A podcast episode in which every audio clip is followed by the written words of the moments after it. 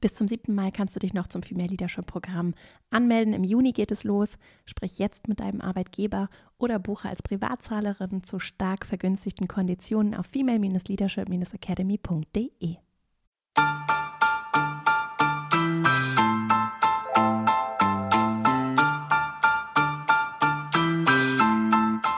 Herzlich willkommen zum Female Leadership Podcast. Mein Name ist Vera Marie Strauch und ich bin Host hier im Podcast, in dem es darum geht, dass du deinen ganz eigenen Stil im Job und Leben findest und deinen Weg mutig und selbstbewusst gehst. In der heutigen Folge ist Maren Urner zu Gast. Sie ist Professorin für Medienpsychologie an der Hochschule für Medienkommunikation und Wirtschaft in Köln und außerdem ist sie Mitgründerin des Online-Magazins Perspective Daily und Autorin des Buches Schluss mit dem täglichen Weltuntergang. Wir haben uns über das Thema digitale Informationshygiene, wie sie es nennt, unterhalten und darüber gesprochen, wie wir konstruktiv mit den Informationen umgehen können, die uns in Nachrichten, in digitalen Medien begegnen, wie wir konstruktiv auch Medienkonsum gestalten können, um unter anderem diese Vermüllung, die durch nicht endende Streams, Newsfeeds, Social Media an uns herangetragen werden und so manchmal auch unbewusst unseren Alltag regelrecht zumüllen, also wirklich zu einer Vermüllung unserer Gehirne führen. Und als Neurowissenschaftlerin, also Hirnforscherin, ist Maren Urner eine wunderbare Ansprechpartnerin für ganz konkrete, praktische Impulse, die sie mit im Gepäck hatte in unserem Gespräch und in denen sie geteilt hat, wie du ganz achtsam für dich den richtigen Umgang mit äh, dem Thema Informationen im weitesten Sinne finden kannst und wie Jetzt auch gerade in Zeiten von Corona, darüber haben wir gesprochen, auch diese halt auf der einen Seite der Wunsch, informiert zu sein, nichts zu verpassen, sich auch richtig verhalten zu können, weil ich eben die richtigen Informationen habe, dann gleichzeitig damit kollidiert, dass ich vielleicht auch einfach so einen Informations- und auch negativen Informationsüberfluss habe, der tatsächlich dann auch negativ mein Weltbild beeinflusst und auch das, was ich dann wiederum konstruktiv schaffen, erschaffen, für mich umsetzen, auch für die Gesellschaft umsetzen kann. Und es ist ein wirklich ganz äh, vielseitiges, sehr informatives, interessantes Gespräch rund um das Thema, wie funktioniert eigentlich unser Gehirn geworden. Du findest in den Show Notes zu dieser Folge auch alle Bücher, weiteren Links, über die wir gesprochen haben. Und wenn du Lust auf wöchentliche Updates von mir hast, eine kurze E-Mail in der Woche von mir, dann melde dich einfach an verastrauch.com slash newsletter und dann bist du in meinem Verteiler und bekommst immer dienstags abends eine kurze E-Mail von mir. Jetzt wünsche ich dir ganz viel Freude mit dem schönen Gespräch und dann legen wir gleich mal los. Heute zu Gast im Podcast ist Maren Urner. Ich freue mich unglaublich, dass du heute hier bist und wir sprechen können über äh, sehr viele Fragen und Themen, die ich dabei habe und möchte dich äh, herzlich willkommen erstmal. So. Ja, danke. Ich freue mich hier zu sein. Schön, dass du da bist. Und zum Start wäre es ganz schön, wenn du dich noch einmal vorstellen könntest, nur so ein bisschen einen kurzen Überblick über deinen Werdegang. Wie bist du zu dem gekommen, was du heute machst? Ja, ist natürlich immer schwierig, aber ich versuche es. ich weiß, diese also, Frage. ich bin äh, Maren Urner, bin von Haus aus sozusagen Neurowissenschaftlerin, habe in Osnabrück, Kanada, den Niederlanden und am Ende in Großbritannien, in London gearbeitet und geforscht und mich hauptsächlich damit beschäftigt, wie wir Informationen verarbeiten, welche Rolle unser Gehirn dabei spielt, warum wir die Welt alle anders sehen und trotzdem irgendwie miteinander reden können. Und habe mich gleichzeitig oder parallel auch immer journalistisch interessiert, also so vom Praktikum bei der Lokalzeitung mit 15, das Ganze dann immer so ein bisschen parallel mitgemacht. Und das hat dann darin gemündet, dass ich 2015 mich vollumfänglich darauf konzentriert habe und gemeinsam mit ein paar anderen Menschen Perspective Daily gegründet habe. Das ist so das erste werbefreie deutschsprachige Online-Magazin für konstruktiven Journalismus. Da kommen wir gleich noch näher zu. Mhm. Und das dann auch drei Jahre als Mitgeschäftsführerin und Chefredakteurin geführt und begleitet habe und in dem Zeitraum auch schon mal viel ja, Vorträge, Workshops und sowas gegeben habe, entweder bei Redaktionen, aber auch eben an Universitäten, Hochschulen und gemerkt habe, dass mich dieses Thema Lehre und Forschung doch noch ganz schön reizt. Mhm. Und seit Oktober 2019 bin ich jetzt Professorin für Medienpsychologie an der Hochschule für Medienkommunikation und Wirtschaft in Köln. Und letztes Jahr, im Juni 2019, habe ich auch mein erstes Buch Schluss mit dem täglichen Weltuntergang. Auch da kommen wir bestimmt gleich noch zu mhm. veröffentlicht. Das heißt, ich bin jetzt so eigentlich an drei Stellen unterwegs. Auf der einen Seite eben als Professorin und Dozentin, auf der anderen Seite als Autorin und auf der dritten Seite sozusagen dann eben als ja, Mensch, der irgendwie in unterschiedlichsten Kontexten und Settings versucht, das lösungsorientierte Denken anzuregen. Du äh, sprachst ja gerade schon ein Buch angesprochen, Schluss mit dem täglichen Weltuntergang. Und das heißt dann, wie wir uns gegen die digitale Vermüllung unserer Gehirne wehren. Ich finde, das ist ein wunderbarer Einstieg, gerade jetzt auch zu Zeiten von des Corona-Covid-19-Virus, der uns alle in, glaube ich, ganz unterschiedlich, auf ganz unterschiedliche Weise in Schach hält, aber ja gerade sehr massiv in unser tägliches Leben eingreift.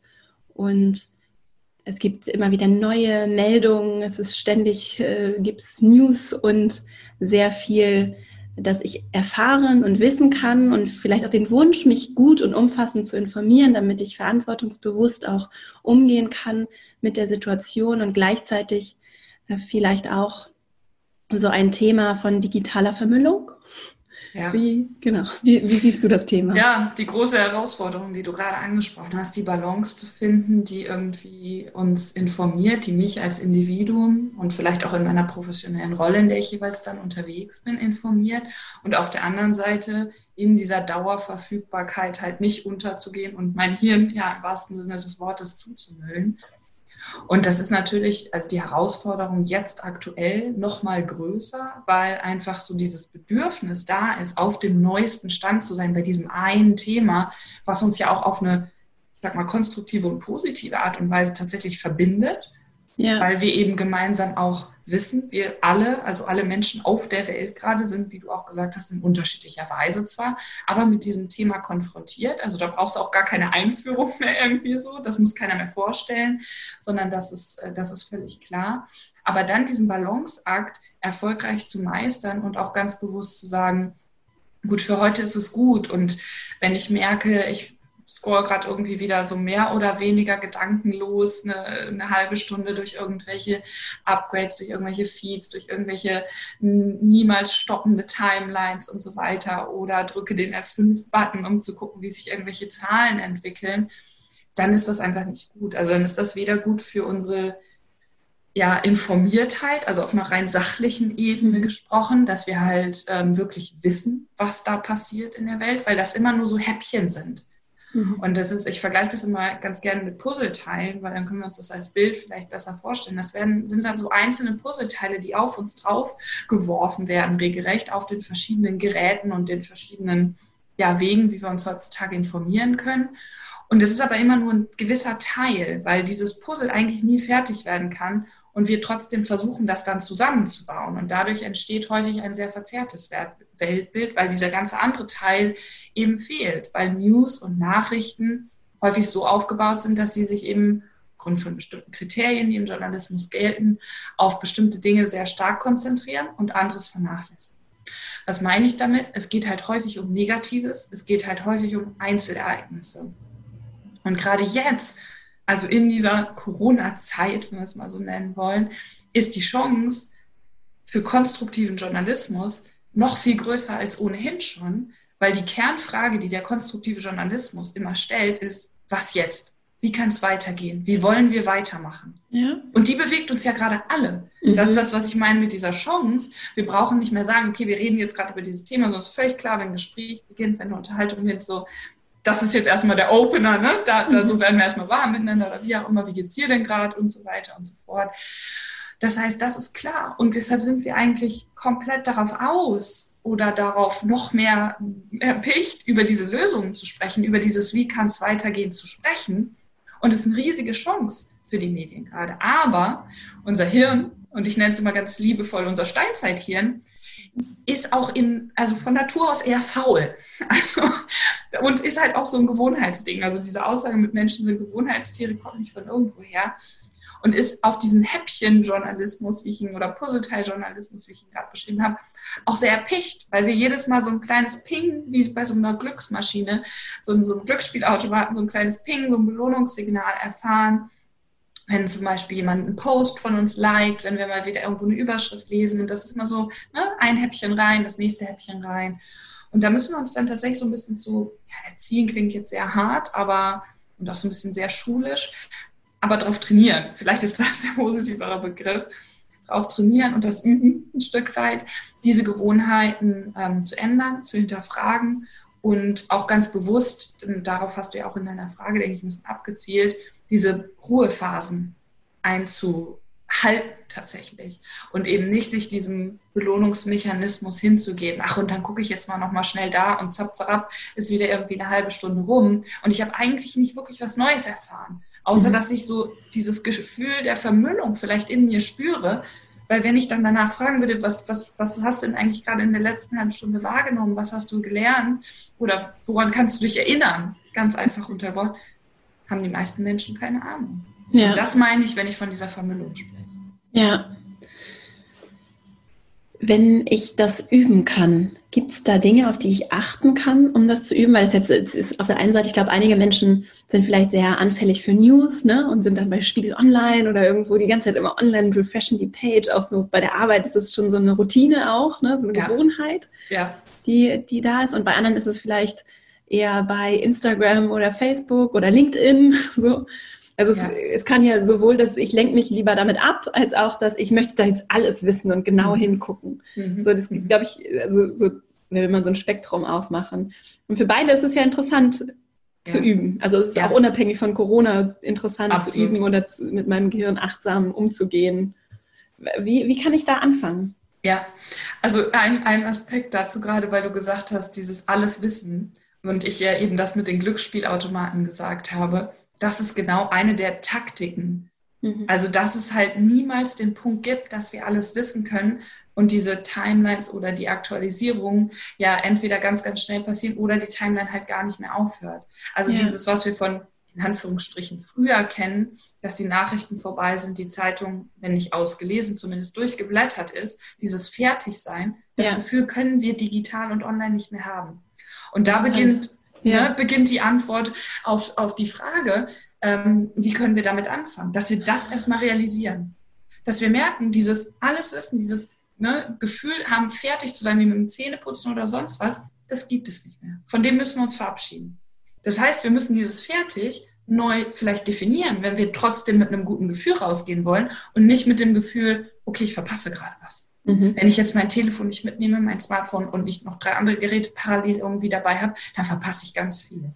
Ja, da ist, passiert die ganze Zeit irgendwas. Ne? Also es gibt nicht mehr nachts diese Bilder im Fernsehen, wo dann nur noch das Standbild kommt. Im Gegenteil, das Ganze aktualisiert sich jetzt auch noch auf gefühlt unendlich vielen Kanälen.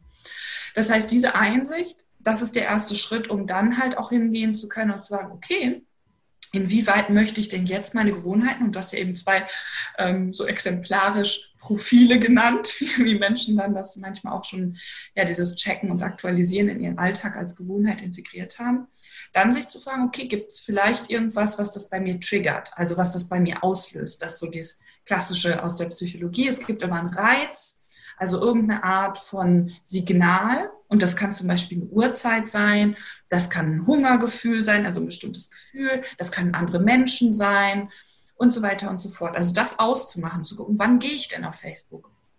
Wann gehe ich denn auf LinkedIn? Ist das vielleicht der Moment, wo ich eigentlich mich einer anderen Aufgabe widmen sollte, die ich aber nicht so richtig machen will, weil ich weiß, es ist ein größeres Projekt und das ist doch irgendwie ziemlich anstrengend. Also ne, nochmal, unser Gehirn ist faul. so, das kann halt sein. Oder habe ich eigentlich gerade das Bedürfnis, einen sozialen Austausch zu pflegen? Oder habe ich das Bedürfnis, irgendwie diesen Kick zu spüren? Und dann kann ich gucken, wenn ich das identifiziert habe, und das muss auch jeder für sich einfach ausprobieren, weil es gibt nicht die eine Antwort. Also es ist nicht bei jedem das Gleiche, bei jedem die Uhrzeit, bei jedem ne, der, das, das Gefühl, Hunger zu haben oder was auch immer. Und deshalb immer ganz schnell wegrennen, wenn Menschen sagen, das ist die eine Empfehlung, so machen wir es und damit ist ja. gut. Ähm, umdrehen und wegrennen ist dann die beste Taktik. Oder sagen, nee, so ist das nicht, je nachdem, ob man Lust hat zu diskutieren.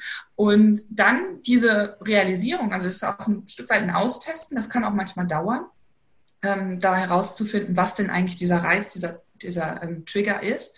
Und dann zu gucken, okay, wodurch kann ich das ersetzen? Also ganz praktisch gesprochen, wenn es vielleicht der soziale Input ist, dann aufzustehen und zu sagen, in Zeiten von Corona, das Telefon nehmen oder so, oder je nachdem, in welcher Umgebung man arbeitet, ähm, ne, mit Menschen sich einfach zwei Minuten unterhalten, aufstehen, die Beine vertreten, sowas hilft auch schon immer ganz gut, da einfach eine andere, im wahrsten Sinne des Wortes, Perspektive zu bekommen.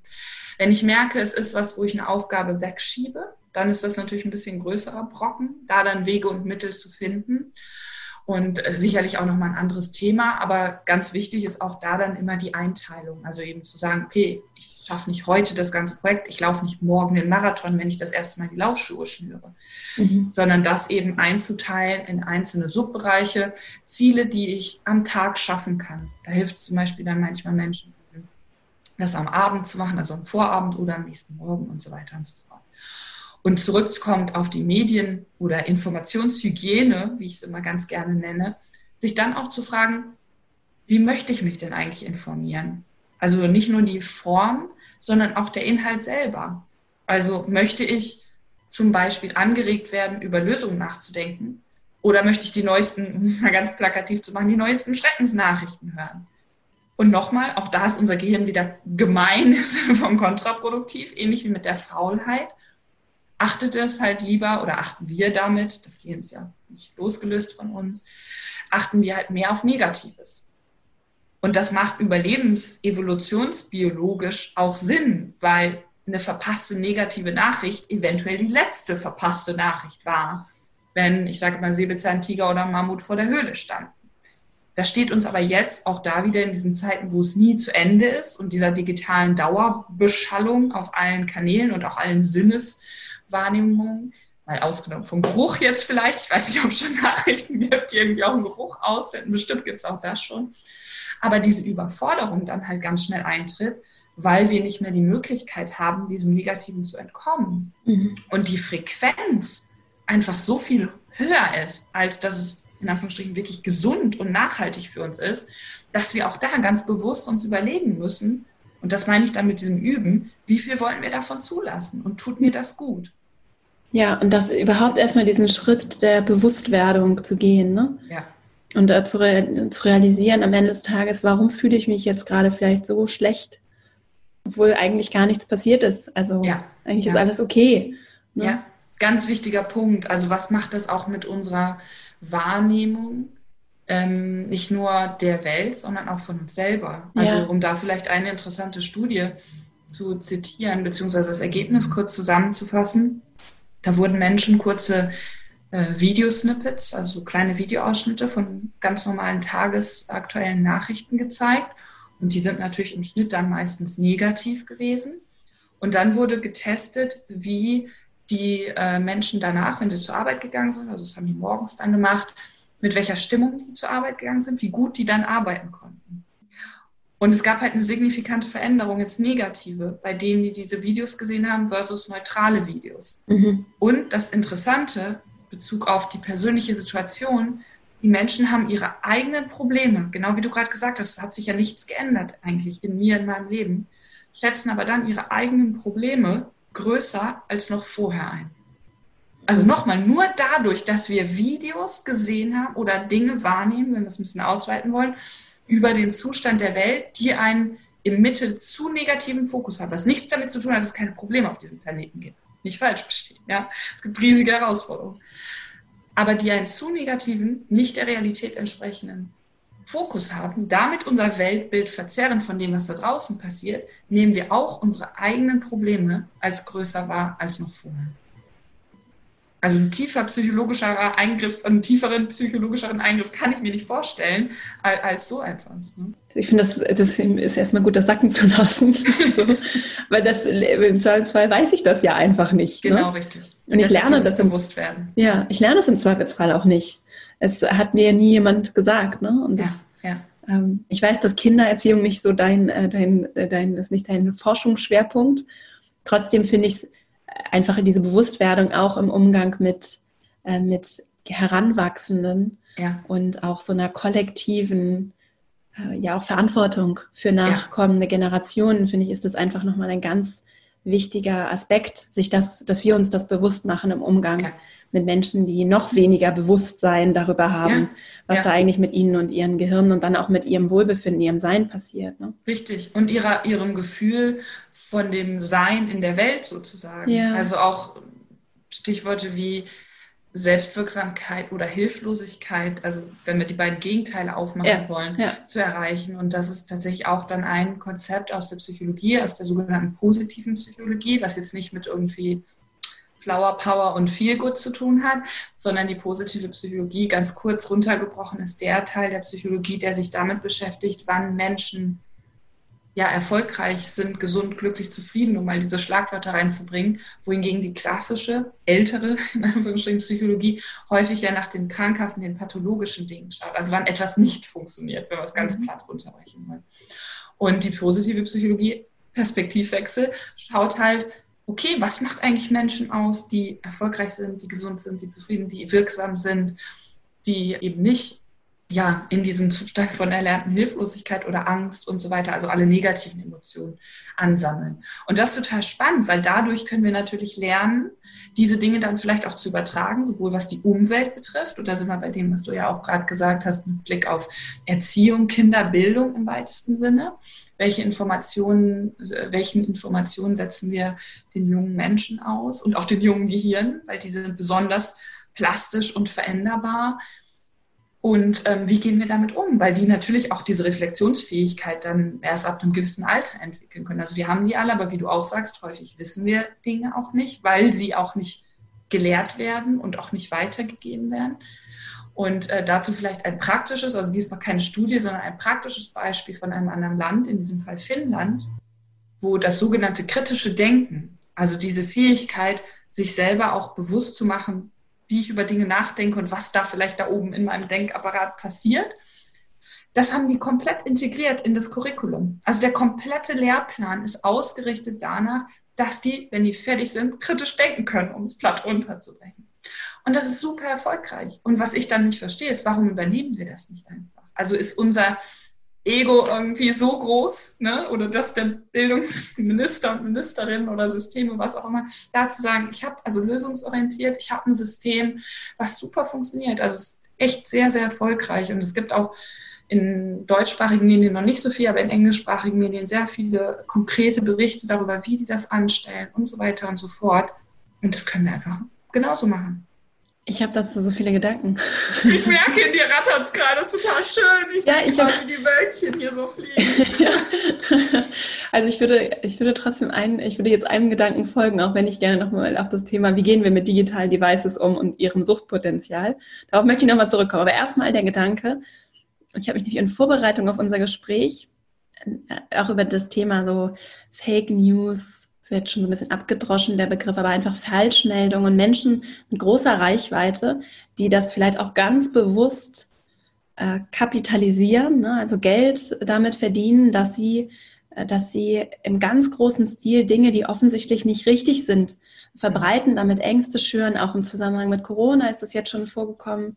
Und äh, wirklich ganz bewusst, gerade in so einer sehr verbindenden Zeit, richtig tiefe Keile schlagen wollen. So. Und da, das hat für mich irgendwie auch so eine Dimension von äh, auch Spaltung, auch gesellschaftlicher Spaltung, die ich so wahrnehme. Also ich in meiner super privilegierten Blase, ja.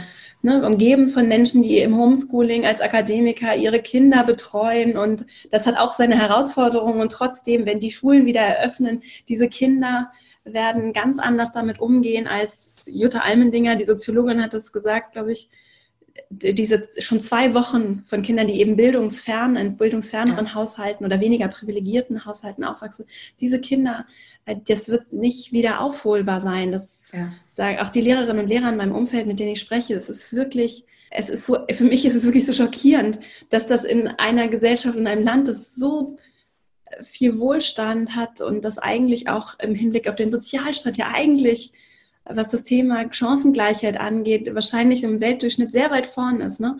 Dass, das, ja. dass es da so, eine, so, ein, so einen Bruch gibt. Ja. Und ich frage mich immer, wie kann das, wie können wir das irgendwie auffangen oder auch gemeinsam daran arbeiten, dass zum Beispiel in Bildung, die ja nicht nur in Schulen und an Universitäten und in anderen Bildungseinrichtungen stattfindet, sondern auch in Kollektiv irgendwie. Wie können ja. wir da auch präventiv aufeinander Acht geben, weißt du? Also dass Menschen sich eben auch vielleicht in der Repräsentation, die sie in, in der Medienlandschaft einnehmen, den Raum, den sie einnehmen dürfen, mit ihren eigenen Geschichten und ihrer Realität, ne? diesen Raum, den sie einnehmen dürfen, was können wir tun, um da einfach diese Kluft, die ich sehe, und da ist eben, sind diese Fake News sind irgendwie so ein Symptom eher für mich, ne? Ja, diese Kluft, ja. was können wir da tun? Es, ist, es beschäftigt mich so sehr, also jetzt gerade auch im Moment. Ja, also es ist natürlich keine Frage, die, äh, also alle Fragen bisher sind natürlich als Fragen, die, ne, wo wir allein irgendwie ein, zwei Stunden drüber sprechen könnten. Und gerade diese ist, glaube ich, nochmal eine Etage größer oder eine Stufe höher, größer, wie auch immer, umfassender. Hm, vielleicht ein Gedanke ähm, in die Richtung Verantwortung. Also weil du gerade gesagt hast, ja, auch jeder so in seiner Rolle sich egal ob ich jetzt äh, in der Bildung direkt tätig bin oder eben als Medienschaffender, als Medienschaffende irgendwie Informationen in die Welt setze.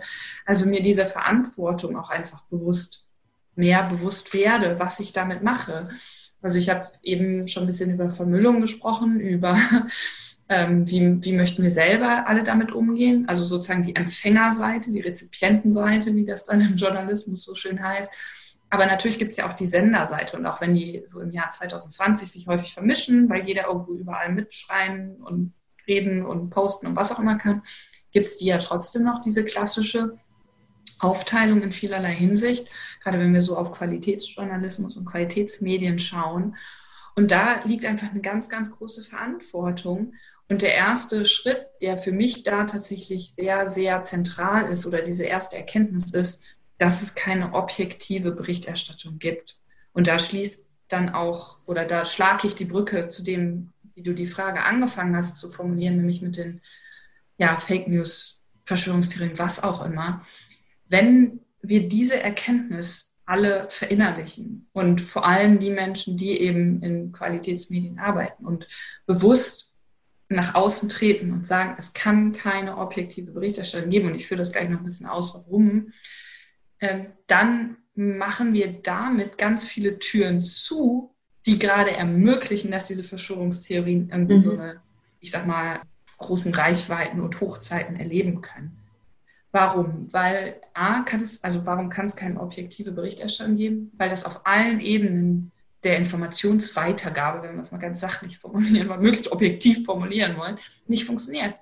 Weil erstens gibt es unendlich viele Themen daraus. Also zumindest Ne, wahrscheinlich ist irgendwo ein Ende, aber in der Tendenz, das geht, das geht gegen unendlich, wie wir in der Mathematik sagen würden, an Themen, die ich auswähle. Und dann gibt es natürlich bestimmte Relevanzkriterien und die lernt man dann auch in der journalistischen Ausbildung und so weiter und so fort. Und die legen dann halt fest, was wichtiger ist, so zum Beispiel Nähe, also auch auf Nationalitäten bezogen und so weiter und so fort. Neues, alle solche Dinge. Und daraus wird dann ausgewählt. Okay, das ist der erste Punkt. Und dann geht es weiter dass ich auswähle, wer meine Interviewpartner zum Beispiel sind. Mit wem spreche ich? Hm, welche Quellen nutze ich sonst noch? Welche Berichte, welche Studien, welche anderen alten Artikel, Beiträge und so weiter. Das heißt, da muss ich auch auf ganz vielen Ebenen und ganz, ganz viele Entscheidungen selektiv mich beschränken, weil ich sonst ja nie fertig werde. Und das nächste, und das ist vielleicht in der Sicht der, oder aus meiner Sicht mit der Psychologie und neurowissenschaftlichen Brille, die relevanteste bzw. konkreteste ist dann, welche Wörter, Bilder und im weitesten Sinne Informationen nutze ich, um das Ganze dann in die Welt zu tragen. Ist auf dem Bild ein Mann? Ist auf dem Bild eine Frau? Welche Hautfarbe haben die? Sind die alt? Sind die Jungs? Sind die gut gekleidet? Schlecht gekleidet? Von oben, von der Seite, von links, rechts fotografiert? Bei Wörtern spreche ich über den Dieselskandal, spreche ich über die Abgasthematik, Spreche ich von Bomben oder spreche ich von Verteidigungsmaßnahmen und so weiter und so fort. All das verändert etwas in unserem Gehirn, bestätigt oder widerlegt eventuell Erwartungshaltungen. Der bekannte Confirmation Bias, wo mittlerweile viele Menschen schon von gehört haben, sogenannte Bestätigungsfehler, der einfach besagt, wenn ich Informationen wahrnehme, die in mein bisheriges Weltbild passen, nehme ich die viel leichter an, als wenn die dem widersprechen so eine Art Immunsystem, Abwehrsystem unserer eigenen Identität ist das. Also wenn du mir jetzt etwas sagst, was nicht in mein Weltbild passt, dann denke ich erstmal, hm, das stimmt bestimmt nicht. Wohingegen, wenn du mir etwas sagst, wo ich sage, oh ja, das passt, dann glaube ich das viel eher und integriere das in mein vorhandenes. All diese Dinge auch da wieder, wie bei den Themen eben, das können wir uns bewusst machen. Dafür haben wir diesen wunderbaren Bereich unseres Gehirns, der evolutionstechnologisch sozusagen am jüngsten ist, der ist so vorne, der präfrontale Kortex oder frontale Kortex, da die Region vorne hinter der Stirn direkt, die uns von anderen Lebewesen auf diesem Planeten oder der uns von allen anderen Lebewesen auf dem Planeten unterscheidet, weil er sehr viel ausgeprägter ist und der uns in dieses Nachdenken und auch dieses kritische Denken reinbringen kann und uns das erlaubt. Zurück zur Objektivität. Wenn wir also das akzeptieren und alle Menschen das akzeptieren und eben vor allen Dingen die Journalisten und Medienschaffenden dieser Welt das auch offen kommunizieren und dass sie bestimmte Wertvorstellungen haben. Und das heißt jetzt nicht, dass es keine sachlichen Berichte mehr geben kann, sondern mhm. einfach, dass mehr darüber gesprochen wird, wo ich herkomme. Also jetzt nicht, wo ich geboren bin, sondern ne, was meine Wertvorstellungen sind, ähm, was ich erreichen möchte. Weil nur dann kann ich auch verschiedene Maßnahmen zum Beispiel beurteilen, um es praktisch zu machen. Ich kann doch nur entscheiden, ob Hartz IV gut oder schlecht ist, wenn ich ein Ziel formuliere. Was ich aber häufig lese oder wahrnehme oder auch jetzt, ähm, sind Masken gut oder schlecht? Ja, dafür muss ich erstmal darüber sprechen, was denn eigentlich das Ziel ist. Und dann kann ich das abwägen und gucken, ob das dem Ziel näher kommt oder ob ich mich nicht davon wegbewege oder weiter entferne, sogar im schlimmsten. So, und wenn ich das halt offen kommuniziere, dann hat jemand, der eben mit ähm, Fake News und Falschinformationen, die ja häufig sagen, die anderen lügen, mhm. der Klassiker, die Lügenpresse, ja, ein gewisser Präsident in, im in den Vereinigten Staaten. Er sagt ja, okay, alles äh, Lügenpresse, Fake News, wie auch immer, Fake News, Fake Menschen, ähm, was weiß ich, ähm, der das ja nur kann, weil er denen vorwirft, dass sie lügen. Was halt nur geht, weil die sagen, das ist die objektive Berichterstattung. Wenn wir aber alle akzeptieren, die kann es nicht geben, dann fällt dieser Vorwurf weg. Weil äh, dann ist völlig klar, dass jede Weltsicht, jede Information subjektiv und das ist nichts Schlechtes oder was Schwaches, was ja häufig gesagt wird. Sei subjektiv gleich schwach, objektiv gleich stark. Rational ist gut, emotional schwach. Alles ist immer emotional, weil ich nur ein Ziel oder überhaupt einen Gedanken formulieren kann, wenn ich bestimmte Werte habe. Sonst ist ja alles relativ. Jetzt wird es ein bisschen philosophisch, aber letztendlich mhm. ist es sehr, sehr praktisch ja, praktisch angewandt, hoffentlich auf die oder beantwortend deine Frage ähm, gerichtet. Und wenn wir das alle anerkennen und da wegkommen von dieser Schwarz-Weiß-Malerei mit gut, schlecht und schwach und stark, dann, wie gesagt, werden diese Türen geschlossen, weil dann einfach dieser, dieser Vorwurf der Lügenpresse oder der Fake News und der schlechten Informationen, also jetzt Vorwurf an die Qualitätsmedien, nicht mehr tragbar ist. Das Thema der Identität, du hast es ja gerade angesprochen, ne? also weil ich sehe das dann aus der Perspektive von, oder ich versuche mich hineinzuversetzen, wie es sich anfühlt und auch für mich als Frau zum Beispiel anfühlt, ich möchte mich vielleicht, ich sehe mich vielleicht nicht repräsentiert, wenn jemand dann so ehrlich sagt, das ist meine objektive Perspektive und ich vermute das vielleicht innerlich sowieso schon, dann sage ich vielleicht, ja, aber ihr da, ihr, auch wenn das ja. ein Qualitätsmedium ist, wie wollt ihr denn mich repräsentieren? Wie, wie, wieso sollte ich euch denn zuhören? Ihr versteht doch ohnehin nicht, wie es mir geht. Ja, ja. Und da sprichst du einen weiteren oder einen Aspekt, der da noch mit reinspielt, natürlich an, der m, hm, sogenannten des Stammesdenken. Also der, der In-Group, Out-Group. Also wann gehöre ich dazu und wann nicht. Und du hast es ja gerade wunderbar zusammengefasst mit dem Satz, ja, ihr sprecht mich sowieso nicht an, wie wollt ihr mich denn repräsentieren oder verstehen?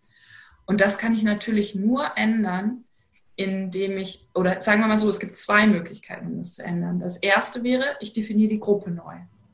Also ganz praktisch gesprochen, wenn es jetzt um eine Gegenüberstellung von Mann versus Frau eigentlich geht, zu sagen, okay, hier sind jetzt Menschen am Tisch und wir gucken an, welche Perspektiven es gibt. Mhm. Oder wo auch immer sie sich gerade versammelt haben.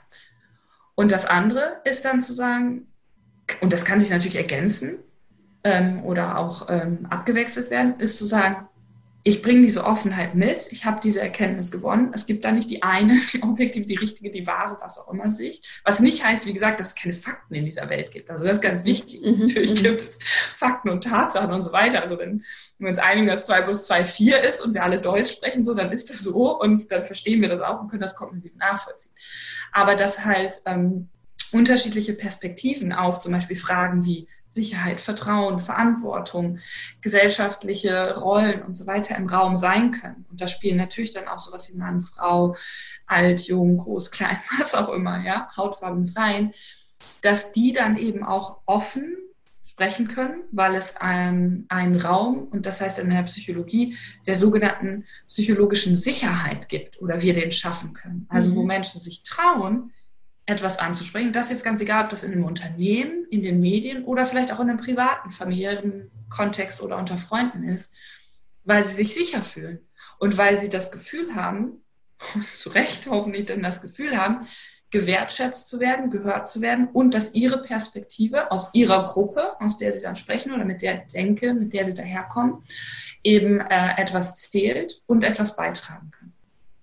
Wenn ich mir dann aber angucke, was so stattfindet, wenn ich zum Beispiel den Fernseher anmache, was selten bei mir passiert, aber trotzdem so öffentlich-rechtlich, auch in den Mediatheken, ne? da ist dann viel irgendwie, also so sehr subjektiv ist es natürlich auch meine Wahrnehmung, aber da ist dann so viel äh, Mord und Totschlag, da ist dann der weiße Kommissar oder manchmal hat er noch eine Frau zur Seite und mal gibt es auch eine Kommissarin, die sind alle weiß durch die Bank weg, aber dass da jetzt irgendwie wirklich äh, aus meiner ganz subjektiven Wahrnehmung große Durchmischung und auch andere soziale Realitäten dargestellt werden. Also dass ich vielleicht auch äh, einfach mich repräsentiert sehe, vielleicht auch als weißer Herr über 50, der es aber nicht geschafft hat zum Landarzt oder zum Apotheker oder zum Kriminalpsychologen oder was weiß ich. So. Also das, das treibt mich einfach um. Wie können wir da buntere Bilder zeichnen und Realitäten erweitern. Realitäten und auch diese Räume Vielleicht. überhaupt erstmal mhm. aufmachen, weil da ja, sind ja ganz viele verschlossene Türen. Richtig, so. ja, ja. Und dann wende ich mich vielleicht eher ab und gehe irgendwo hin, wo diese Menschen sprechen mit großer Reichweite.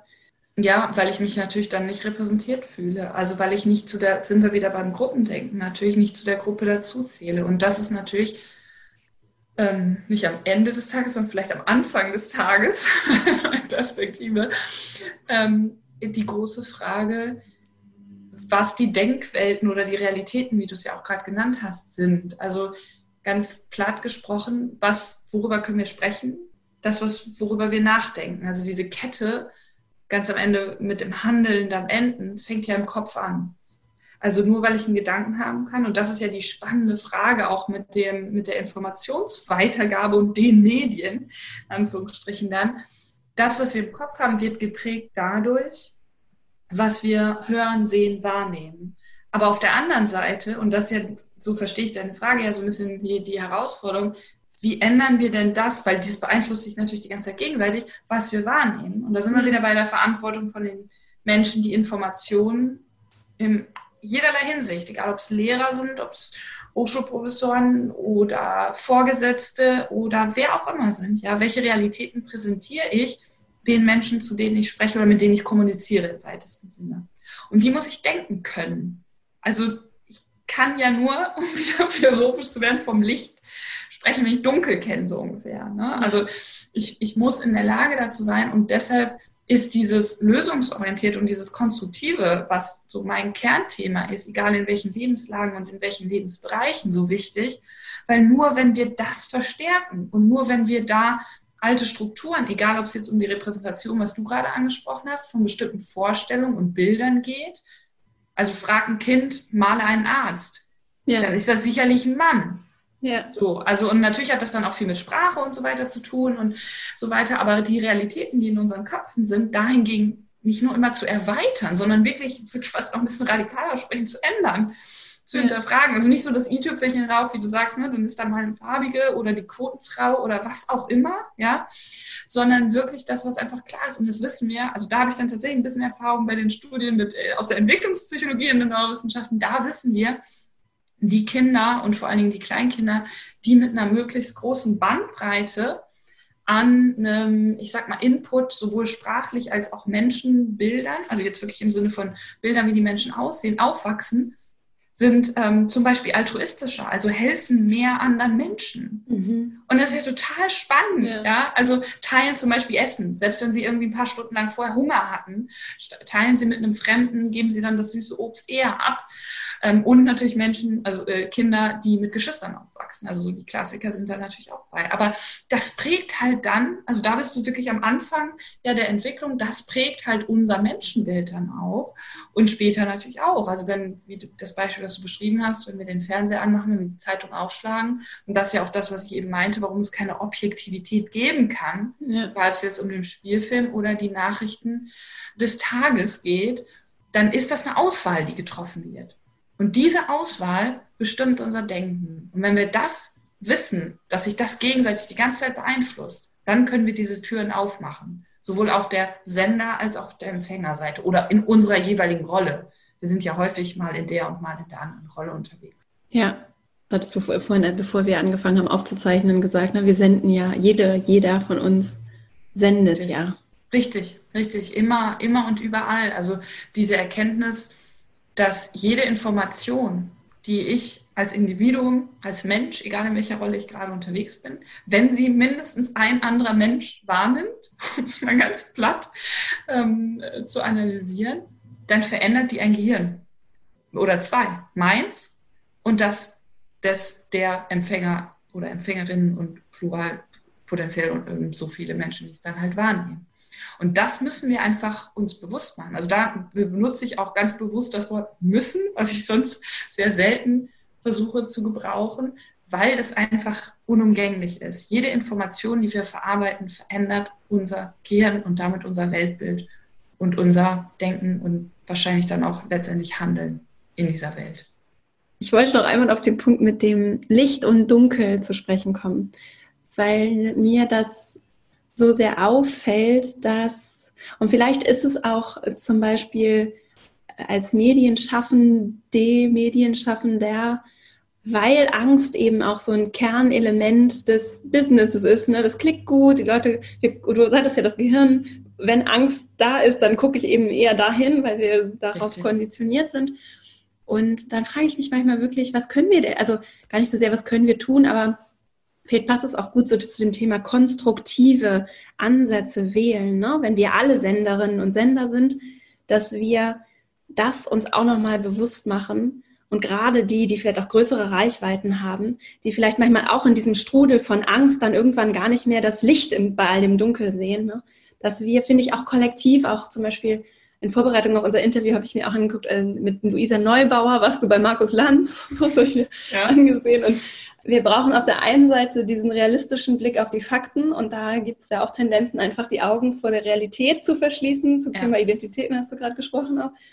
Und gleichzeitig aber auch, wo wollen wir denn dann hinsteuern? Was ist ja. denn das Bild, das wir zeichnen wollen? Was ich für mich zeichnen möchte, was ich anderen vielleicht auch aufzeichnen möchte, was möglich ist, vielleicht auch mich herauszubewegen aus gewissen Umständen, wie auch immer sie sein mögen, wie auch immer diskriminierend, frustrierend sie sein mögen, dass wir anfangen, diese Bilder zu zeichnen. So. Und das ja. ist, ja. Jetzt hast du so viele Aspekte. Jetzt muss ich tatsächlich erst kurz überlegen, wo ich anfange, weil, also auch da wieder, jetzt könnten wir nochmal ähm, zwei Stunden drauf addieren auf die Zeit. Fangen wir vielleicht bei dem Gruppendenken nochmal kurz an, weil du damit auch ähm, begonnen hast. Also dem, wo ordne ich mich zu, wo ordne ich mich ein und was ist dann sozusagen auch in meiner Welt möglich. Das, das aufzubrechen ist halt der eine Moment, also im, oder die, diese Chance zu sagen, welche Gruppe schauen wir denn an? Also Fußballfans zum Beispiel gibt es schöne Studien, also schön im Sinne von sehr eindrückliche Ergebnisse. Wenn äh, ich als als Fan geprimed, also mit der Voraussetzung meines Vereins da bin, dann helfe ich Menschen vom gegnerischen Verein weniger häufig hoch, wenn die stolpern. Also es sind dann Schauspieler in den entsprechenden Studien natürlich, gekennzeichnet mit dem Trikot, als wenn ich vorher mit der Weltsicht da reingehe, wir sind hier gerade jetzt alle als Fußballfans. Also eine mhm. einfache Umdefinierung der Gruppe, der ich mich gerade zugehörig fühle. Die Realität mhm. ist genau die gleiche. Ja, mhm nur in meinem Kopf, wie es so schön heißt, it's all in our head, mhm. ähm, ändert mein konkretes Verhalten. Das meinte ich eben mit diesem ja, Verhaltensändern. Und äh, die große Frage, die sich natürlich daraus schließt, wenn wir alle besonders empfänglich sind. Das war ja der zweite oder vielleicht zweite, der zweite, den ich mir jetzt gemerkt habe, Aspekt, den du eben mit angesprochen hast, mit dem Negativen. Und wir sind nicht nur darauf konditioniert, sondern eben auch so gebaut, wenn man mal sagen will. Das ja. ist unsere Biologie. Ja. ja. Und die ist ja historisch gesehen durchaus sinnvoll. Aber jetzt eben nicht evolutionstechnisch hat die sich halt nicht so schnell angepasst, dass das jetzt nicht mehr der Fall ist, sondern wir achten immer noch mehr aufs Negative. Jetzt gibt es das halt im Sekundentakt. Und da ist das System dann eben schnell überfordert. Das heißt, erster Schritt natürlich, um davon wegzukommen, ist wie eben schon ähm, besprochen, die Erkenntnis, dass das so ist. Also ich kann nur aufhören, bestimmte Dinge zu tun, wenn ich weiß, dass ich sie tue. Egal, ob es jetzt Rauchen oder schlechte Nachrichten oder zu viel Schokolade essen ist. Und dann kann ich mir überlegen, auch da mit den Gewohnheitenänderungen, wie wir schon besprochen haben, was sind denn eigentlich so die Reize, die das auslösen? Ist das vielleicht auch ein Stressfaktor, der mich dann dazu bringt? Und da hast du die Emotion Angst angesprochen. An die möchte ich ähm, gerne einmal kurz anknüpfen, weil die dann die direkte Brücke zu dem letzten Punkt mit dem lösungsorientierten und konstruktiven, wo ich was zu sagen kann oder möchte, ist. Und Angst ist einfach eine ganz, ganz, ganz starke Emotion oder ein starkes Gefühl. Und es ist immer spannend, also wir hatten ja eben schon kurz so, sind Gefühle schwach oder gut oder richtig oder falsch. Ein Gefühl kann halt nicht falsch sein. Mhm. Also das ist ein, ganz häufig gemachter Fehler, dass gesagt wird, ja, aber das ist falsch, wenn du es fühlst. Also zum Beispiel, wenn wir eine mhm. falsche Risikoeinschätzung haben, das kann der Fall sein. Also dass wir zum Beispiel denken, Fliegen ist gefährlicher als Autofahren, obwohl es statistisch andersrum ist. Dann können wir aber nicht sagen, das Gefühl, ins Flugzeug zu steigen, dass du jetzt Angst hast, ist falsch. Mhm. Weil damit stoßen wir den Menschen nicht nur vor den Kopf, sondern es ist einfach nur lösungsorientiert, um schon mal die Brücke ja. gleich zum letzten Aspekt zu schlagen. Und das Gefühl ist da. Und dann ist ja die Frage, wo kommt es her?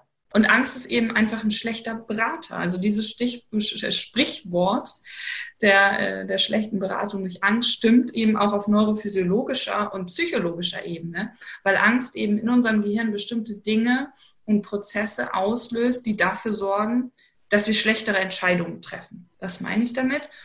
Es ist zum Beispiel so, dass wir dann schlechter auf bestimmte alte Erfahrungen, aus denen wir meistens was gelernt haben, zugreifen können. Also wir sind eher so, wie, wir häufig ja sagen, diese Kurzschlussreaktion in der Tendenz. Das bedeutet, wir handeln eben auch nicht unbedingt langfristig und lösungsorientiert, sondern eher, okay, Hauptsache jetzt irgendwie hier durch. Also die klassische Fight or Flight, also Flucht- oder Kampfreaktion, die dann ausgelöst wird durch Stressoren, also durch bestimmte stressvolle Reize. Und Angst eben nicht dazu führt, dass wir sagen, okay, jetzt gucken wir erstmal von außen drauf und dann analysieren wir das und dann gucken wir, wo wir hinwollen. Das wird halt nicht passieren. Und wir können es halt auch nicht. Weil unser Hirn da einfach an den Stellen, könnte das so ein bisschen wie so eine Sackgasse oder so ein Gesperrtschild. Also die Straßen sind dann blockiert da oben im Kopf, weil einfach die Angst ähm, bestimmte andere Sachen priorisiert. Auch da wieder evolutionsbiologisch natürlich durchaus sinnvoll. Wenn die Schlange vor uns auf dem Weg ist, dann müssen wir halt schnell entscheiden und jetzt nicht irgendwie für in drei Wochen planen. Wenn das jetzt aber der Fall ist bei allen äh, Dingen, die wir irgendwie wahrnehmen und diese negative Flut oder in der Tendenz zu häufig, der Fall ist, weil wir diese negative Flut an, an Nachrichten und Berichten und Bildern, Bilder ja auch ganz stark natürlich da, weil wir die schneller und besser verarbeiten als Wörter, wenn das uns so stark prägt, dann kommen wir halt auch nicht in diesen Modus, dass wir über die Zukunft und damit über mögliche Lösungen und diese Kernfrage des Konstruktiven, wie kann es weitergehen, nachdenken mhm. und auch nicht nachdenken können, weil diese mhm. Blockaden im Kopf da sind. Mhm. Das heißt, wir müssen viel mehr Raum, wir sollten, müssen nämlich zurück, wir sollten, können, dürfen viel mehr Raum schaffen, um das eben zuzulassen. Also, was brauchen wir dafür? Weniger Angst. Also Bilder, Geschichten, Nachrichten, Formate, auch im weitesten Sinne gedacht, die genau das triggern, stimulieren bei uns, dass wir weg von dem Stress kommen, weg von der Angst kommen, in einen Zustand, wo wir das Gefühl haben, okay, wir können A, was bewirken. Wir sind nicht in dieser äh, erlernten Hilflosigkeit, wir kommen ja. zu der Selbstwirksamkeit. Und jetzt kommen alle Punkte, die wir eben angesprochen haben, zusammen. Das ist wunderbar. ähm, und wir wissen, ähm, wir haben die Zeit, die Ruhe, wir können uns diese Muße, unheimlich schönes Wort finde ich, diese Muße nehmen. Wir verpassen nichts diese Angst des Verpassens, sondern es lohnt sich, ähm, jetzt gemeinsam, und da dann wieder die Gruppendefinition von gemeinsam natürlich wichtig, also als Fußballfans, nicht als Dortmund versus Schalke-Fans, ähm, an diesen Lösungen zu arbeiten, als Menschen, nicht als Mann versus Frau. mhm. sondern als Menschen mit unterschiedlichen Perspektiven, langzeitorientiert oder zukunftsorientiert, wie es noch ein bisschen schöner klingt. Ja, und das ist etwas, was jede, jeder von uns tun kann. Immer und überall. Das ist das Tolle. Es ist nicht immer ganz einfach, wenn man, gerade wenn man sich in so einer Umgebung äh, befindet, die das natürlich kulturell und jetzt im weitesten Sinne kulturell, also es kann eine Unternehmenskultur, das kann eine Gesprächskultur, das kann eine Lehrkultur, eine Denkkultur, all das meine ich damit, also jetzt nicht Kultur im klassischen Sinne von Musik, Kino oder mhm. sowas, ja. ähm, kann das natürlich fördern oder hindern. Und deshalb ist es so wichtig, dass das auf beiden, wenn wir die beiden klassischen Ebenen mit Top-Down und Bottom-up betrachten, passiert. Also was meine ich damit jetzt vielleicht auch auf Unternehmensebene gesprochen? Top-Down, dass das natürlich entsprechend vorgelebt wird. Top-Down, dass die Politik das vorlebt. Top-Down, dass das in der Bildung passiert, also dass die Lehrer und Professoren das vorleben. Und Bottom-up, dass wir, wie du gerade gesagt hast, jeder kann das immer und überall, egal in welcher Rolle, einfordern. Und wenn es dann diese klassische kritische Masse, und die muss meistens gar nicht so groß sein, an Menschen gibt, die das machen, dann merken die anderen, und jetzt kommt das Tolle, da ist die Biologie dann mal hilfreich, das fühlt sich besser an. Mhm. Weil wir alle diese positiven Signale im Hirn nicht nur als Belohnungsfaktoren im weitesten Sinne, nicht nur spüren, wenn wir die negativen Nachrichten durchscrollen, sondern eben auch, wenn wir gemeinsam mit anderen Menschen, also dieser kooperative Gedanke, Dinge tun, wenn wir gemeinsam lachen, wenn wir anderen Menschen helfen. All das bewirkt auf Hirnebene das Gleiche wie alle anderen Dinge, wo wir vielleicht wissen, wir fühlen uns gut, wie Essen zum Beispiel oder wenn Menschen einen gewissen Sport haben, den sie gerne machen oder was auch immer oder Glücksspiele spielen, was auch immer, ist neurophysiologisch nicht unterscheidbar. Ist das gleiche Signal. Und da sind wir dann beim großen Thema Gewohnheiten. Wie wollen wir uns dieses Belohnungsding verschaffen, wenn wir doch auch wissen und erkennen, das geht auch, indem wir mit anderen lachen, indem wir mit anderen kooperieren, indem wir hilfsbereit sind. Also diese klassische Frage des Altruismus, kann es den eigentlich wirklich geben? Nee, weil wenn wir anderen helfen, fühlen wir uns gut. Also, eigentlich ist das dann nicht mehr altruistisch. So. Aber es ja. ist eine super Sache. Und unser Hirn sagt uns auch, das ist toll, das, das ist schön, das fühlt sich gut an. Vielleicht ist es sogar eher altruistisch, sich von anderen helfen zu lassen. Ja, gut, guter Gedanke tatsächlich. Habe ich so noch nie drüber nachgedacht. Ja, ne? und da, damit dann, ja, stimmt. Finde ich schön. Ja. So, ich, wir nähern uns schon dem Ende. Ich würde gerne vielleicht nochmal zum Abschluss ein paar praktische, vielleicht können wir nochmal so ein paar praktische Dinge sammeln. Was kann ich und alle, die jetzt zuhören, für mich tun, und verändern, um an diesen Gewohnheiten zu arbeiten. Das ist ja gerade auch so wunderbar zusammengefasst. Vielleicht auch gerade vor diesem Hintergrund, ich finde es mit der Stammesloyalität und dieser Identität so kraftvoll, ne? weil, es, weil es ja auch in uns so kraftvoll ist als, ja. als auch unbewusstes Konzept. Ne? Ja. Hm, vielleicht fangen wir damit an. Also du hast glaube, davon gesprochen, so gemeinsame Räume zu schaffen, vielleicht auch innerlich mich eher als Fußballfan zu verstehen oder irgendwie ja. das Äquivalent dazu zu finden. Also als jemand, der die Zukunft im Unternehmen gestalten möchte, jemand, der sich für Gleichberechtigung in der Gesellschaft einsetzt, jemand, der, was weiß ich, ja. für positive ja. Bilder ist oder für eine positive Zukunft oder für Klimawandel, also dafür, dass wir Dinge bewegen für diesen Planeten und nicht gegen ihn arbeiten. Ist das so ein erster praktischer Ansatz? Total. Also immer zu fragen, in welcher, nicht Rolle, sondern in welcher Gruppe ne, bin ich hier gerade, also welche Gruppenzugehörigkeit sehe ich gerade und nehme ich als erstes wahr. Und da auch wieder spannend, natürlich in Millisekunden Schnelle kategorisiert unser Gehirn. Also sprich, wenn ich ein Bild von einer Frau sehe, dann nehme ich das anders wahr, als wenn ich ein Bild oder ein Foto von einem Mann sehe oder wenn ich ein Bild sehe, was die gleiche Hautfarbe hat. Und das ist total spannend auch da, also entwicklungspsychologisch, wann das wie verankert wird und wie dann Erziehung, also inwieweit Natur und Erziehung da eben auch interagieren. Aber mhm. letztendlich, es passiert halt ganz, ganz schnell. Das ist der automatische, der stammesgeschichtlich älteste Teil unseres Gehirns. Und dann kommt aber dieser neue, der uns dazu, der uns eben erlaubt, das Ganze einzuordnen.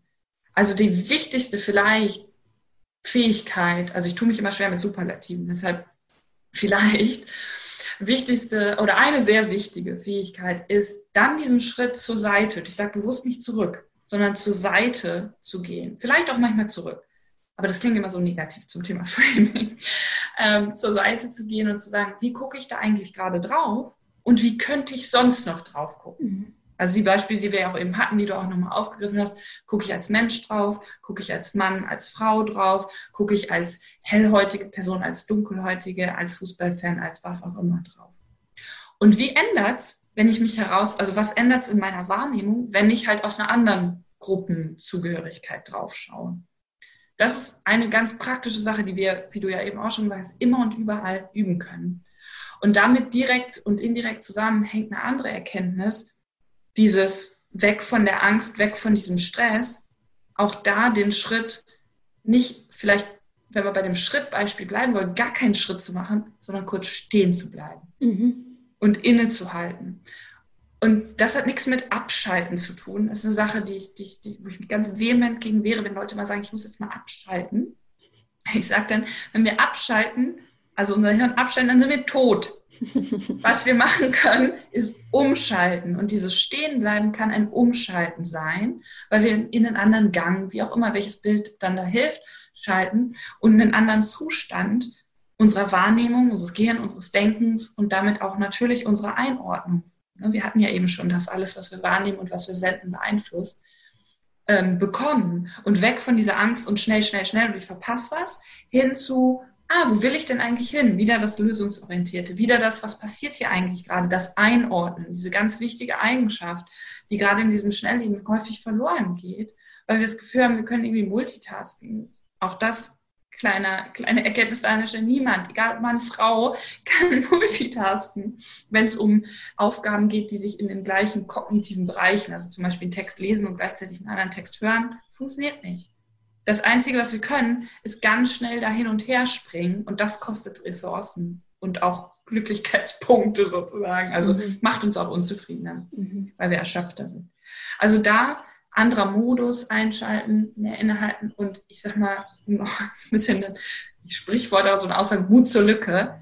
Also lieber auf wenige, aber dafür fundierte Sachen konzentrieren, die dann wirklich, also was wir eben ja auch schon hatten, uns helfen, die Welt besser zu verstehen und einzuordnen. Und nicht die halbe Stunde gescrolle, wo ich am Ende eigentlich gar nicht mehr weiß, was war denn jetzt überhaupt eine Überschrift, die ich da irgendwie gerade mehr oder weniger wahrgenommen habe. Also diese Informationshygiene, die du angesprochen Ja, genau. Ja. genau. Und im Hinblick auf die Devices, also die Geräte, die wir so im Leben haben, die digitalen, finde ich so wertvoll, das auch einfach mal weg, also aus der Reichweite zu legen.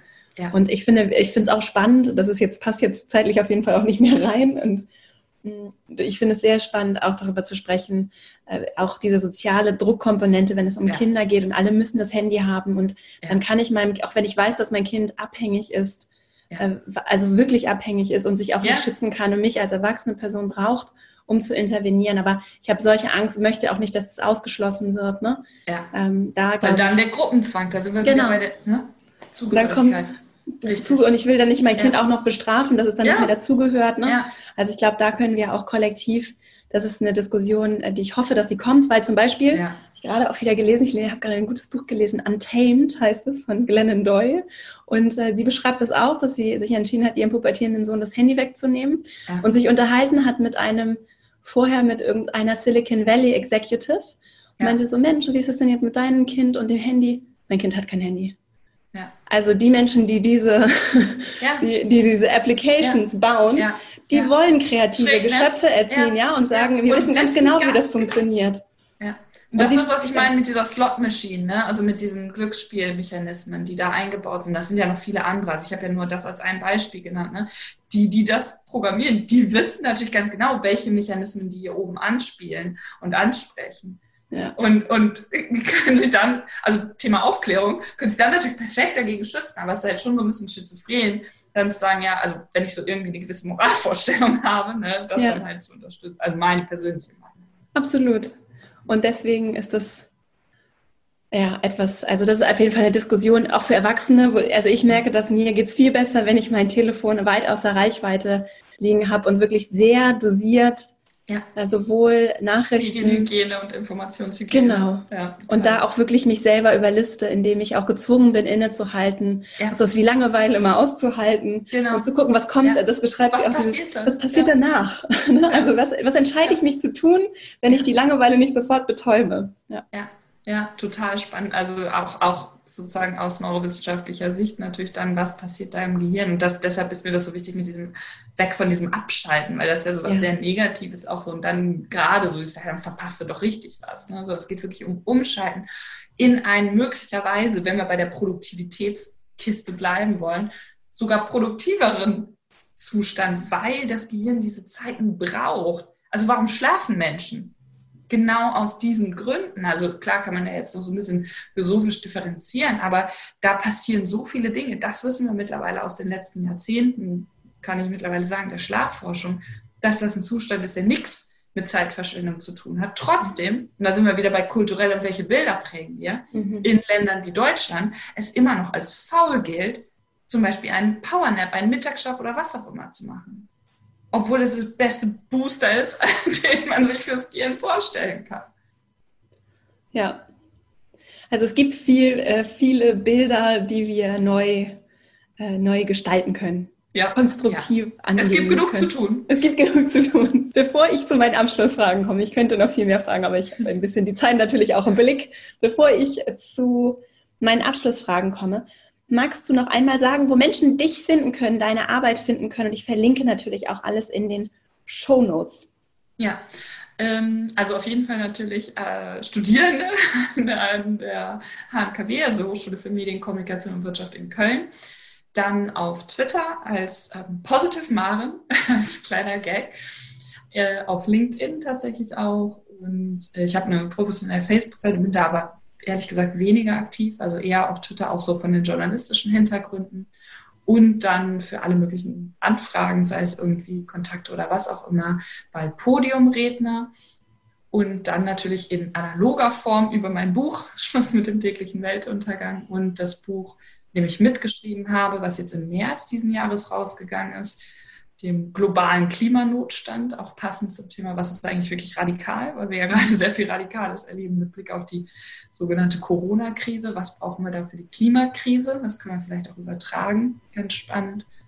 Ich glaube, das war's. Und ja, im echten Leben dann auf Veranstaltungen und, äh, oder im Podcast, so wie hier, und Gesprächen natürlich auch gern. Sehr schön. Und auch Perspective Daily verlinke ich auch genau. für konstruktiven Journalismus und eben dein Buch Schluss mit dem täglichen Weltuntergang verlinke ich natürlich auch und kann ich auch wirklich empfehlen für alle, die Lust haben, sich da auch mit praktischen, ganz praktischen kleinen Übungen und wirklich sehr, ähm, sehr nahbaren und konstruktiven äh, Perspektiven dem Thema anzunähern, beziehungsweise einfach noch tiefer einzusteigen jetzt. Ja, genau. Da gibt es am Ende so eine Art Toolbox, sage ich mal, so ein Werkzeugkoffer fürs kritische Denken, was ich ja eben auch schon mit Blick auf die finnischen Schulen, aber das gilt natürlich nicht nur für Schüler. Und gerade ja. weil wir ja wahrscheinlich auch alle das nicht in der Schule gelernt haben, eben so in sieben Kapiteln so ein bisschen zusammengefasst, aber sehr, sehr praktisch, was wir alle da mit Blick auf unser eigenes kritisches Denken vielleicht noch lernen, üben, ausprobieren können. So, dann meine drei Abschlussfragen. Wenn ja. du ein Plakat äh, auf der Welt, also du kannst die Welt plakatieren, du kannst ein Plakat malen, schreiben, kleben und jeder Mensch auf der Welt würde es jeden Morgen beim Verlassen des Hauses zu Corona-Zeiten beim Rausgucken äh, sehen, was da drauf geschrieben steht oder was da drauf ist. Was würde darauf sein?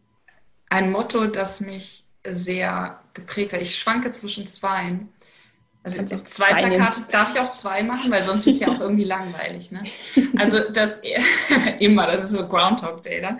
Also zwei.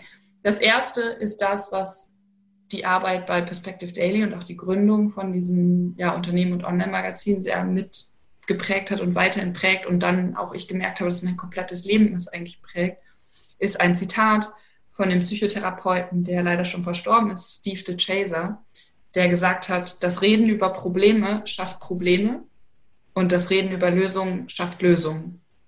Und das ist jetzt, wie gesagt, so ein schlauer Spruch irgendwie, aber es ist, also um ihn zu verteidigen, es ist so ein schlauer Spruch, der echt, echt was in der Perspektive und der eigenen Art zu denken und damit zu mhm. handeln und zu leben verändern kann. Und da haben wir ja auch eben schon drüber gesprochen, das geht immer und überall. Und das zweite Plakat, was dann so ein bisschen vielleicht daneben gut hängen kann, weil ich muss ja dann ins Handeln kommen, da steht einfach drauf, das Leben ist zu kurz für irgendwann. Das passt ja auch super zusammen. Genau, deshalb dachte ich gerade, die müssen zusammenhängen. Also ich konnte mich erst nicht entscheiden, aber sie gehören zusammen. Ich höre auf jeden Fall ganz viel Konstruktives heraus. Die zweite Frage, hast du äh, Buchtipps? Also entweder Sachen, die dich, äh, oder es kann auch ein Buch sein, es können auch mehrere sein, Dinge, die dich vielleicht gerade inspirieren, die dich vielleicht aber auch in der Vergangenheit sehr bewegt und geprägt haben? Ja, also sehr geprägt hat mich ähm, die Arbeit von Hans Rosling, auch der leider schon verstorben, 2017 an Krebs, der aber die Gapminder Stiftung gemeinsam mit einigen anderen Menschen gegründet hat. Und er war Mediziner und ich sag mal Wissenschaftsaufklärer oder einfach toller Mensch, der zu Ende seines Lebens wirklich so, ich sag mal, ja, Storytelling, super Geschichte, wirklich mit, der, mit der letzten Kraft gemeinsam mit seiner Familie. Das Buch Factfulness geschrieben hat, was mittlerweile auch auf Deutsch übersetzt wurde und hier auch zu einem äh, Bestseller geworden ist, wo er so in zehn Lektionen zusammenfasst, ähm, was ihn gelehrt hat, dass es nicht ausreicht, einfach nur Fakten in die Welt zu setzen und dann wird das alles schon, sondern dass eben unser Hirn im weitesten Sinne und alle unsere Denktendenzen und Fehler und so weiter doch eine wichtige und große Rolle spielen. Und er beschreibt es einfach wundervoll auch anhand seiner eigenen Erfahrungen und Geschichten, die er erlebt hat, also inklusive ja, Einsatz an der Ebola-Front als Mediziner eben auch und so weiter und so fort. Also großartiges Buch, was seine Arbeit mich weiterhin, ähm, ja, ich würde fast sagen, täglich inspiriert. Und ein anderes Buch, was auch als Podcast gibt, ähm, also nicht nur das Buch, sondern generell, es hat den Titel, das gibt es noch nicht auf Deutsch, soweit ich weiß, You are not so smart, also du bist nicht so clever oder so smart, was eben genau auch auf diese Biases, diese Denktendenzen abspielt, die wir alle haben. Und dass wir alle mit dieser Erkenntnis, wir sind nicht so clever, für, für wie wir uns meist oder häufig oder gern halten, einfach ganz tolle Gäste auch immer einlädt. Und dieses erste Buch, es gibt mittlerweile mehrere davon, dann auch sehr schön, auch für Menschen, die jetzt nicht irgendwie Psychologie studiert haben oder so, sehr gut runterbricht und sehr schön und einfach erklärt, wie diese Denk also wie stark diese Denktendenzen sind und dass die einzige Chance, die wir haben, und das hatten wir eben auch schon, uns bewusst zu machen, dass wir die alle haben und dann können wir auch ein bisschen smarter damit umgehen. Die verlinke ich auch. Das, äh, Super. Das, ja, Factfulness habe ich auch schon gehört, aber tatsächlich noch nicht gelesen. Sehr empfehlen. Viel gesehen, noch nicht gelesen. Ja. Und You Are Not So Smart. Wer ist da der Autor ja. oder die Autorin? David Craney heißt er. Okay. Schön verlinke ich. Und dann die letzte Frage. Wenn du den EntscheiderInnen dieser Welt, also sowohl, also ganz egal, Politik, Wirtschaft, die Menschen, die hinter den, hinter der Öffentlichkeit irgendwie vielleicht auch die Strippen ziehen, wenn du denen eine Weisheit so für ihre Entscheidungsfindung mitgeben könntest. Es deckt sich ja fast so mit, mit meinen Zitaten von den Plaka Plakaten am Anfang. Also weil die Entscheidungsfindung, jetzt, Entschuldigung für die doch längere Antwort, die Entscheidungsfindung ja immer darauf basiert, was eben in unseren Köpfen ist, also Thema unseres Gesprächs ja auch ganz prominent. Und sprich, wenn die halt mehr Lösungsorientiertheit in ihren täglichen Debatten üben würden und praktizieren würden damit, also es ergibt sich ja die Hand dann, dann würden wir auch andere Entscheidungen treffen, dann würden die andere Entscheidungen treffen und dann hätten wir auch mehr von diesen Bildern, also alle diese Themen, die wir ja eben auch angesprochen haben.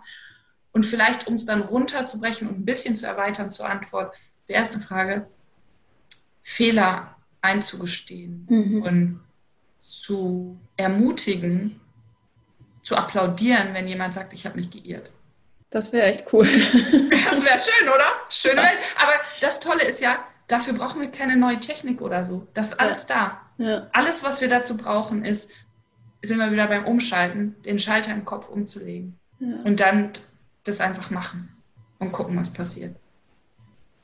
Auch schön das Bild mit dem Applaudieren. Das macht es auch greifbar und nahbar. Ja, ich hoffe. Also, ja, ja. Ich. Maren, vielen Dank. Es war ein ganz tolles Gespräch. Ich habe ja, ganz viel mitgenommen. Und ich äh, danke dir sehr für deine Arbeit, wirklich. Und habe mich sehr gefreut, dass wir haben sprechen können, dass du hier so viele tolle Gedanken und auch konkrete Ansätze geteilt hast. Wie gesagt, dein Buch kann ich wirklich empfehlen und ich ja, wünsche dir einfach alles Gute für deinen weiteren Weg. Vielen Dank und das wünsche dir und natürlich auch allen Zuhörerinnen auch und freue mich natürlich auch über Feedback, Anregungen, äh, egal in welcher Form, also per E-Mail, per was auch immer, Netzwerkkanal. Das ist tatsächlich eine Sache, von der ich sehr lebe und auch profitiere, dass Menschen mir Feedback geben und sagen, was das mit ihnen macht oder wo sie mir auch widersprechen wollen. Das prägt mein Denken und regt mein Denken auch immer wieder neu an. Ja, ja. Ja, schön. Und das ist ja das Tolle auch, ne? die, die Wege sind ja da, die Kanäle Richtig. sind da, die Möglichkeit ist da, äh, dich zu erreichen, auch mich zu erreichen natürlich. Und genau. äh, ja, also ich freue mich drauf und danke dir sehr. Ich sage danke. Alles Gute noch. Bis dahin. Bis dann. Ich hoffe sehr, dieses Gespräch hat dir genauso gut gefallen wie mir und du konntest auch für dich einiges mitnehmen und auch vielleicht jetzt ein bisschen häufiger mal eher ins Umschalten als in, ins Abschalten kommen und dieser bewusste Umgang mit Medien, ich beobachte das auch bei mir selbst so regelmäßig, der braucht immer wieder ganz regelmäßig das Innehalten, Reflektieren über meine Gewohnheiten, auch reflektieren darüber, tut es mir eigentlich gut, ständig den E-Mail-Eingang zu aktualisieren oder viel Zeit in sozialen Medien zu verbringen? Und was möchte ich, welche Informationen möchte ich an mich heranlassen, in mein Hirn lassen, welche Informationen möchte ich auch raussenden, wie viel möchte ich über Lösungen sprechen statt über Probleme. Das ist auch in Unternehmen ein ganz wichtiger Punkt in unseren Jobs, aber auch natürlich für uns persönlich in unseren Familien, gerade in einer Zeit wie jetzt, in der wir ja händeringend auch gemeinsam, wie Maren es auch so schön gesagt hat, daran, danach suchen, Lösungen zu finden und auch gemeinsam Lösungen entwickeln können. Und ich hoffe, dass das Gespräch dir gefallen hat, dass du für dich viel mitnehmen konntest und wünsche dir jetzt eine wunderschöne Woche. Danke dir für deine Zeit, die du mir hier geschenkt hast. Und wenn du Lust hast, dann komm gerne in meinen E-Mail-Verteiler verastrauch.com slash newsletter und dann bekommst du einmal in der Woche eine kurze E-Mail von mir und wir bleiben auch auf dem Weg im Kontakt. Ich freue mich, wenn wir uns nächste Woche hier wieder hören. Bis dahin, alles Liebe, deine Vera.